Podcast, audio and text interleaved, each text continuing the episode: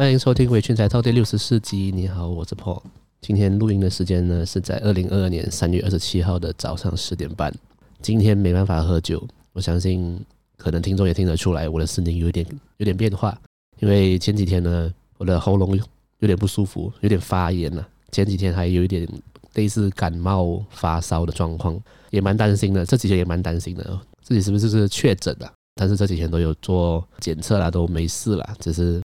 应该只是休息不够哦，然后生病了，声音有一点低沉，喉咙有点不舒服，所以这样子状况下喝酒的话，我还不如去自杀哦，所以不可能喝酒了今天。但 OK 啦，这这几天已经恢复很多了，我的喉咙已经差不多差不多好了啦。那还是不免俗的，跟各位说，各位听众，好好的照顾自己，照顾自己的身体健康，多喝水，累了就休息，不要太拼，人生要休一点，不要太拼了。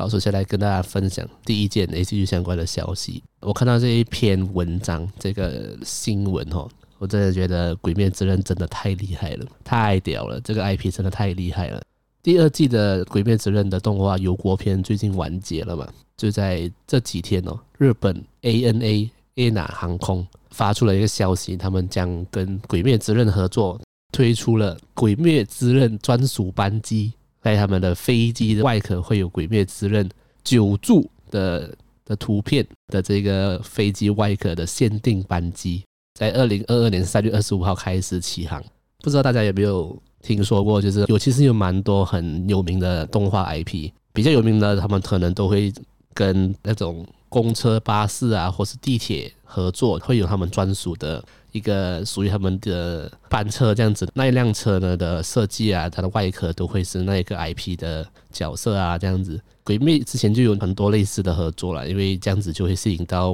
不管是国内国外的游客去打卡啊，就会会吸引到游客嘛，吸引到流人流进来。但是 鬼灭真的太屌了，连飞机都可以。可能我没有关注的太多，但是以我所知，可以跟飞机航班合作的 IP，比如说 Hello Kitty。哆啦 A 梦这种这种 长老等级的 IP 是才可以做得到的。然后鬼灭再次的向世界证明，他们就是长老等级的，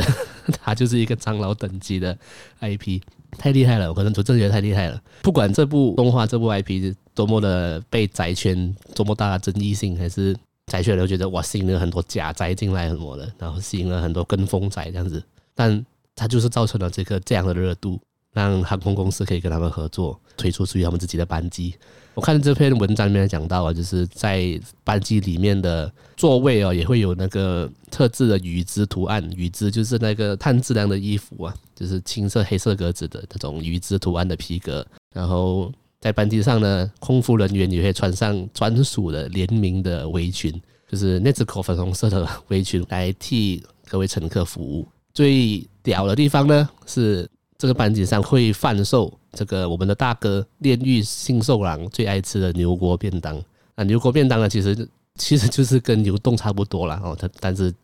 呀，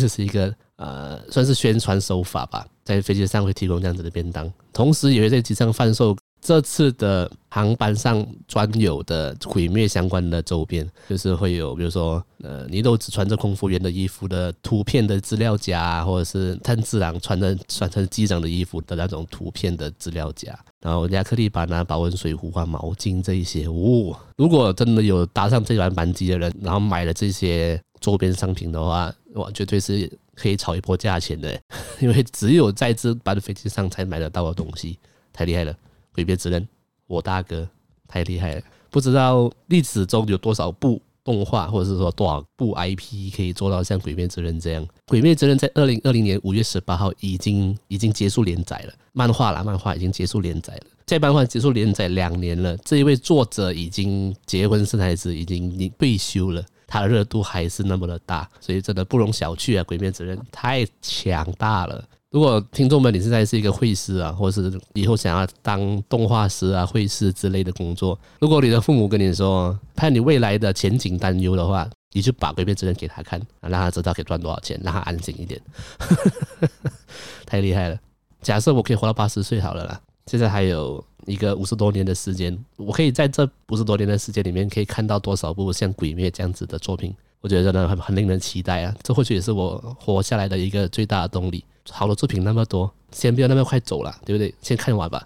那接下来跟大家说第二件事情，就是这个《刀剑神域》剧场版 Progressive 第二部将会在今年秋季在日本上映了。第二部剧场版的名字是《刀剑神域》剧场版 Progressive 阴沉薄暮的诙谐曲。这个轻小说的 title 这里有够长，翻成中文也是有够难念，但就呀就是这样。那这一部剧场版是我一定会去看的。看到这一部剧场版的海报，让我觉得是想起了很多不开心的回忆啊。啊至于是什么回忆呢？新来的听众，你们可以去听 EP 五十六那一集，看 S O 电影带给我的一些不太好的回忆，在节目的最后后段会有讲到哦。真的是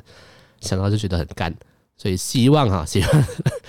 他预计秋季在日本上映的话，到马来西亚应该是明年的事情了啦。哦，希望明年看这部电影的时候，不要再发生那种不愉快的事情。我只想好好看看部电影。但是我其实蛮希望它可以有类似 fan screening 的特别场次，因为其实蛮想要拿它的周边的，蛮好看的。呃，我个人是没有看，没有在看这个《刀剑神域》的小说啦，所以其实我并不知道接下来的电影会演什么。但毕竟我的中学生涯都是《刀剑神域》陪伴我的，所以这一部 IP 算是陪伴我成长的一部 IP 的一部作品啦。所以虽然它的动画后面就越做越烂。但是可以透过这个剧场版看回去自己曾经喜欢的这个世界观，自己喜欢的角色的故事，那其实还蛮喜，还蛮感动的，蛮喜欢的。然后《刀剑神域》也是一部超过了十年的作品，诶，超强了。他用这样子的旧的世界观重做电影版的做法，可以吸引到新的族群、新的比较年轻的观众们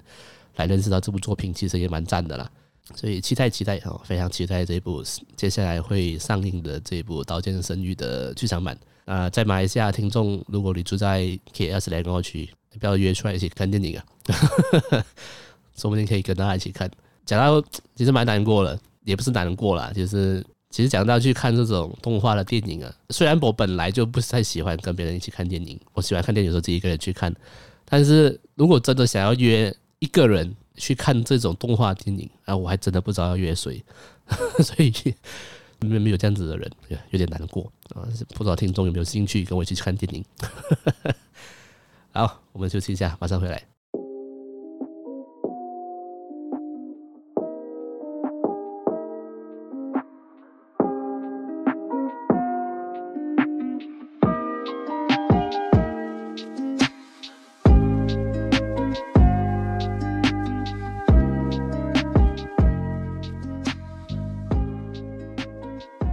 好，节目的后半段，感觉好像很久没有推荐推荐动画作品了，好像很久了，我不确定了。那今天就来推荐一部我昨天才把它看完的《Deca Dance》。《Deca Dance 这是一部日本原创的电视动画，由 NUT 公司制作。那这个 NUT 公司呢，是制作了《幼女战记》的这个动画公司了。那这部 Deca Dance 呢，在二零二二年七月八号到九月二十三号期间，在 ATX 等频道上播映，一共只有十二集。那目前在 Netflix 上是可以看得到的。这部 Deca Dance 的故事呢，其实还蛮，也不能说特别，但是有被惊艳到了。那在我继续讲下去之前，先跟各位听众提醒一下，这部作品我这一集一定会爆雷，大爆雷。那如果你想要先看了才来听我的分享，那这集你可以先不要听，你可以先去看完再来听这一集这样子。因为这一部作品十二集，它的一个大怎么说，故事的大反转在第二集就出现了。大家可以至少先去看了前两集，再来听我这一集的 podcast。好，说来有点害羞了，但是我订阅 Netflix 为了看动画了。然后 有我也时常在那边去寻找，诶，有什么感觉还不错的动画可以来看一下这样子。前阵子就找到了这个 Decadence。Decadence 它的封面呢，感觉上是比较机械的，有点像是战斗型机械那种战斗的那种的那种感觉了。但一看到第二集就哦，脑洞大开。故事会开头是这样子的，在很久很久以前，未知的生命体 Garou 突然出现在这世界上。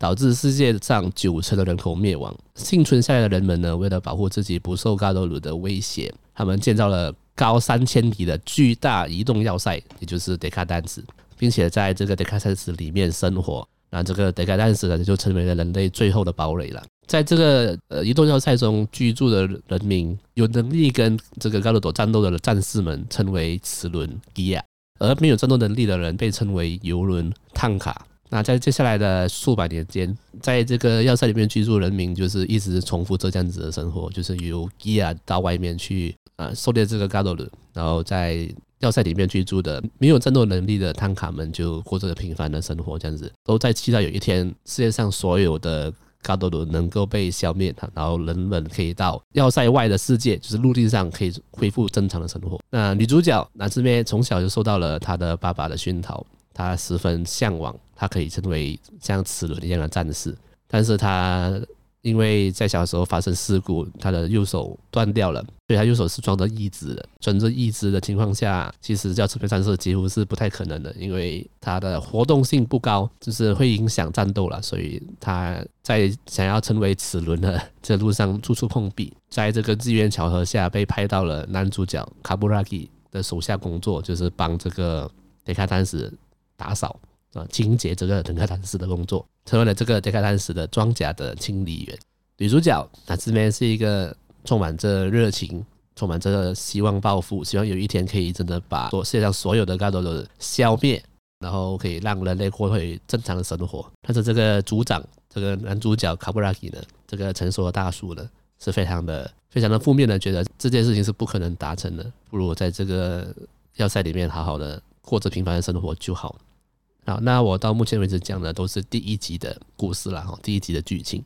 一到了第二集呢，哇，这个剧情来了一个大反转。在第二集就会发现到，原来 Decadence 是有一个巨大的公司所运营的一个超巨大的游乐设施。简单来说，它是一个游戏，但是这个游戏它并不是虚拟的世界，它是真实的世界，在地球表面上的一个真实的世界的一个巨大的游乐设施。也就是说呢，其实这个地球，这个世界的人类其实真的都灭亡了。那真正活下来的人类都呃变成了生化人，住在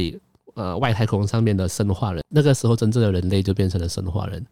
那没有变成生化人的那一群人类呢，就被这个公司收下，放入了这个巨大的游乐设施里面，当做类似 NPC 的角色，也就是所谓的这个汤卡，就是没有战斗力的人们。这些幸存的人类都被关在这里面。这一个德卡丹斯这一个游戏呢，是让生化人可以透过呃 log in 变成人类的虚拟体，到这个世界里面去战斗啊。这个人类的虚拟体，也就是 Yeah，生化人登录的角色才可以有战斗能力。Which means，这是一个很复杂的一个世界观。在剧情里面，生化人呢、啊，也就是所谓真正的活下来的人们呢、啊，生化人的 character 的角色是都很可爱可爱的，很像游戏的角色。反正是在游戏里面的 NPC 是人的样子，真正的人类。剧组好像有故意的把这两个角色兑换，也因为他角色有点兑换，所以其实前面四集看到我头有头有点晕了，我不知道到底哪个是真的，哪个是假啊？其实都是真的。只是你可以用一个虚拟的身份去到那一个世界里面去战斗去玩，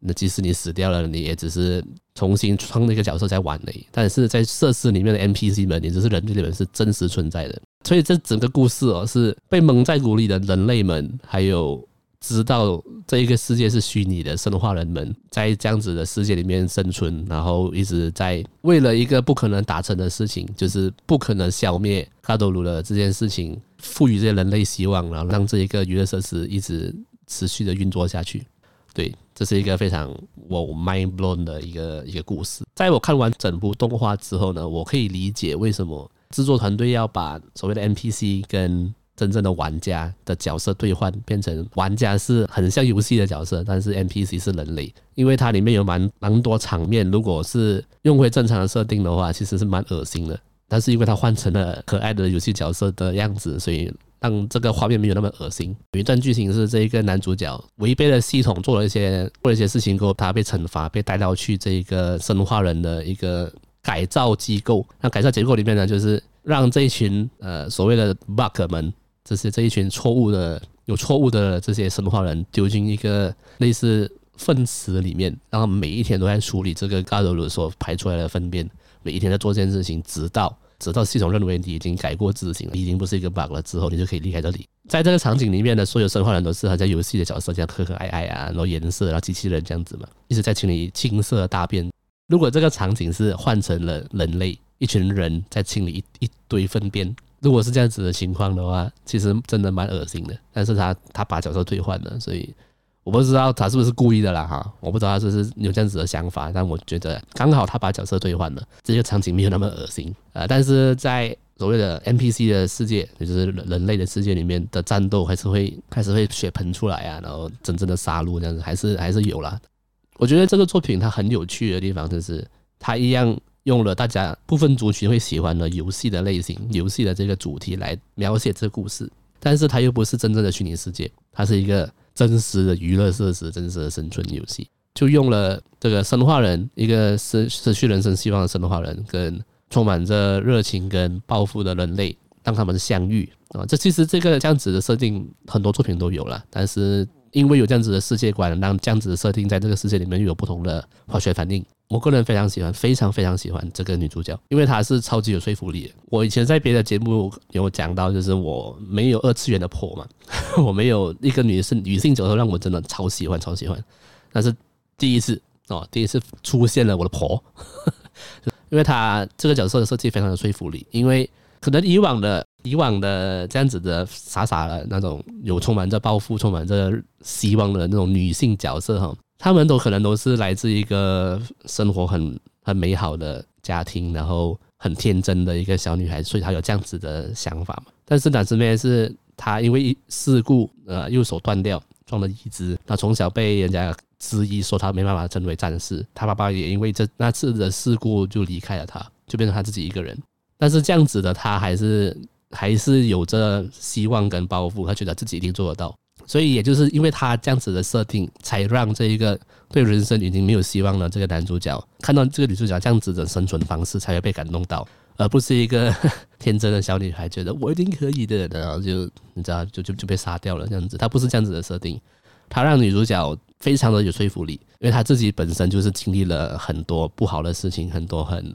悲伤的事情，但是他还是觉得没关系，我一定要，我还是可以做得到的，这样子才感动了这个男主角，然后让这个男主角为了这个女生牺牲一切，豁出去了，选择跟这个系统战斗这样子。所以我很喜欢这一个女主角，我很喜欢这个角色，我是喜欢到我看完这部作品之后就马上去。日本的亚马专看有没有出它的模型啊？可惜是没有了。这部这冷门的作品比较少会有这样子的周边的，但是就呀，我很喜欢，我真的很喜欢。那整部动画十二集看下来呢，是很震撼的。虽然中间发生的那些剧情啊，或是造成的结果啊，那些意外啊什么的，都是可以预测到的啦。毕竟动画出了那么多，你要有一个全新的剧情的动画，其实是不可能的。但是得看当时用了一个新的世界观，再去套用这些以前就有过的这种剧情的模式去讲这个故事的时候，真的很好看呢，真的很好看。我很久很久没有。动画是哦，我真的好喜欢，好喜欢的。有这样子的感觉的动画，上一部就是可能朋友比较熟悉的听众知道，就是我很喜欢《东京残响》。那我觉得《Deca Dance》真的有跟《东京残响》一样的感受，就是我很喜欢，真的好喜欢，我会一直重看、重看的一部作品。所以事实证明，我个人是喜欢冷门作品的，喜欢冷门的高质量的作品，像是《东京残响》啊，《Deca Dance》啊这些作品，应该很少人知道，但是看过的人都会觉得哇，真的很不错，很赞，很像看电影这样子呀。在这里诚心跟大家推荐《Deca Dance》，然后今天的节目就差不多到这里了。喉咙真的有点不舒服啊，如果声音让听众们听到不太舒服的话，真是不好意思啊。下礼拜应该就会恢复正常的元气，正常的 tension 呢去做这件事情了。那如果你是在 Spotify 收听的听众的话，麻烦帮我按一个 Follow，你可以到 Spotify 或是这个 Apple Podcast 上面帮我按一个五星评价。呃，如果你是在 YouTube 收听的听众呢，那麻烦你帮我按个订阅，感谢你。呃，也可以来追踪我的 Facebook 或者 IG，可以私讯我或者留言跟我分享你对于节目的看法。那也可以直接加入我的 Discord 群组，可以直接在 Discord 群组里面聊各种各样 ACG 相关的话题。那最后呢，是如果你觉得我的节目做得不错，想小额赞助我的话，可以到 Buy Coffee 那里，Buy Me a Beer。所有的链接都会在节目的资讯栏下面的 Link 的链接，那个链接会带大家到各大平台哦。好，今天的节目就差不多到这里了，我们下次见，拜。